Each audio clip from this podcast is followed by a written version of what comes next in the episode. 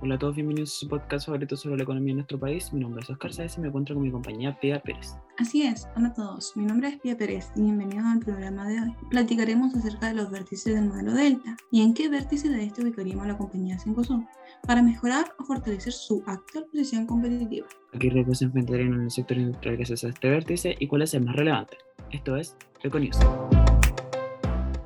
Para contextualizar, el modelo Delta ofrece una guía y entrega herramientas para seleccionar el posicionamiento estratégico de cada negocio de una empresa. Evaluar las competencias de la empresa para ofrecer no solo productos, sino soluciones creativas y únicas a las necesidades de cada cliente. Para esto tenemos a nuestros invitados de confianza, Consuelo González y Angelo Rodríguez, quienes nos informan de manera más específica la relación de este modelo con el modelo estratégico de Cencosud. Hola, Vía y Oscar. Así es, las ventas son demasiado importantes para dejarlas en manos del vendedor no estamos hablando de transacciones aquí, sino de relaciones. Estamos hablando de los equipos que pertenecen a las empresas, reunidos para discutir cómo opera de la manera más efectiva. El modelo Delta posee tres alternativas de posicionamiento estratégico. La consolidación con la empresa, el mejor producto y solución integral al cliente. Esta última será la que explayaremos ya que consideramos que es la que podría mejor, mejorar o fortalecer su actual posición competitiva. En primer lugar, tenemos la redefinición de la experiencia con el cliente. Cencosud posee estrategias implementadas con el tiempo. Desde siempre se han enfocado en la opinión y la experiencia de sus clientes, tal como lo dicen en sus memorias. Estos son parte central de su modelo de negocio. Con la aparición de la pandemia adoptó un nivel de satisfacción con los clientes que debía mejorar.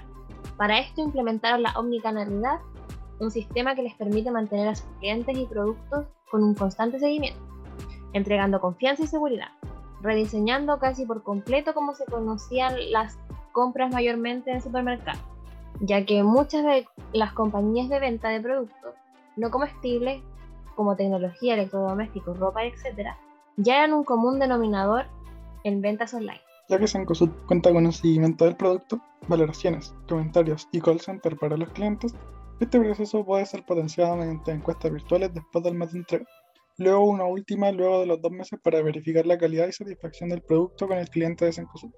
En segundo lugar, tenemos la integración al cliente. Según Cencosud, su misión es contribuir a mejora de calidad de vida de sus clientes. Por esta razón, una forma de potenciar y fortalecer la lealtad de sus clientes es que una vez que el cliente completa la compra, la empresa proporcione todo lo que el cliente pueda necesitar. Desde la orientación a la capacitación, esto puede variar según el tipo de producto o servicio, pero es importante que no deje nunca solo a sus clientes. Quizás su producto satisfaga perfectamente la necesidad de los clientes, pero el fallo se produce en el proceso de integración, por ende este se debe fortalecer. Y por último tenemos la amplitud horizontal. Cencosud, según su cadena de valor, compite en su capacidad de aprovechar los datos para ofrecer a los usuarios servicios relevantes y dirigir publicidad o recomendaciones de productos basadas en las preferencias y patrones de comportamiento de los consumidores. Si bien es un holding el cual tiene variedad de productos separados por departamento, se puede fortalecer mediante la omnicanalidad de entrega de sus productos que se pide de manera online no haciendo entrega de esto en su tienda específica, sino más bien donde el cliente tenga mayor facilidad de recoger. Por ejemplo, si un cliente pide un producto mediante la web de París, pero no tiene una tienda cercana, de esta manera puede ser llevado a la tienda relacionada al holding más cercano, aumentando así el espacio en bodegas con paquetes que no necesariamente están cerca del destino y agilizando los procesos de entrega. A esto se le puede agregar el posicionamiento de cajas específicas para retiro y pago de paquetes pendientes en todas las tiendas de la marca física existentes. En segundo lugar, hablaremos de las fortalezas de la compañía que justificaría lo anterior. Según las memorias de Cencosud, este posee en su grupo de interés como centro de su modelo de negocio a los clientes. Para Cencosud, los clientes están en el centro de su modelo de negocio. Por ellos, en su propósito está trabajar diariamente como pasión, respeto, transparencia y confianza para mejorar la calidad de vida de sus clientes.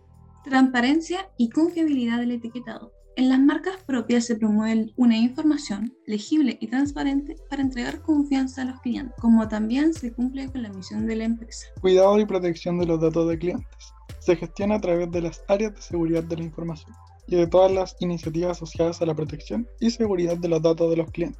Cencosud trabaja para generar una relación y experiencia única con sus clientes. Para ello tiene los siguientes focos de gestión. Experiencia del cliente, segura y de calidad, innovación y digitalización, marketing y consumo responsable. Cencosud es el líder regional con diversificación geográfica, es un retailer multiformato en Sudamérica y participa en el negocio de supermercados, mejoramiento del hogar, centros comerciales, tiendas por departamento en Argentina, Brasil, Chile, Colombia y Perú. Uno de los propósitos de Cencosud y cito, es brindar productos y servicios de excelencia para el cliente.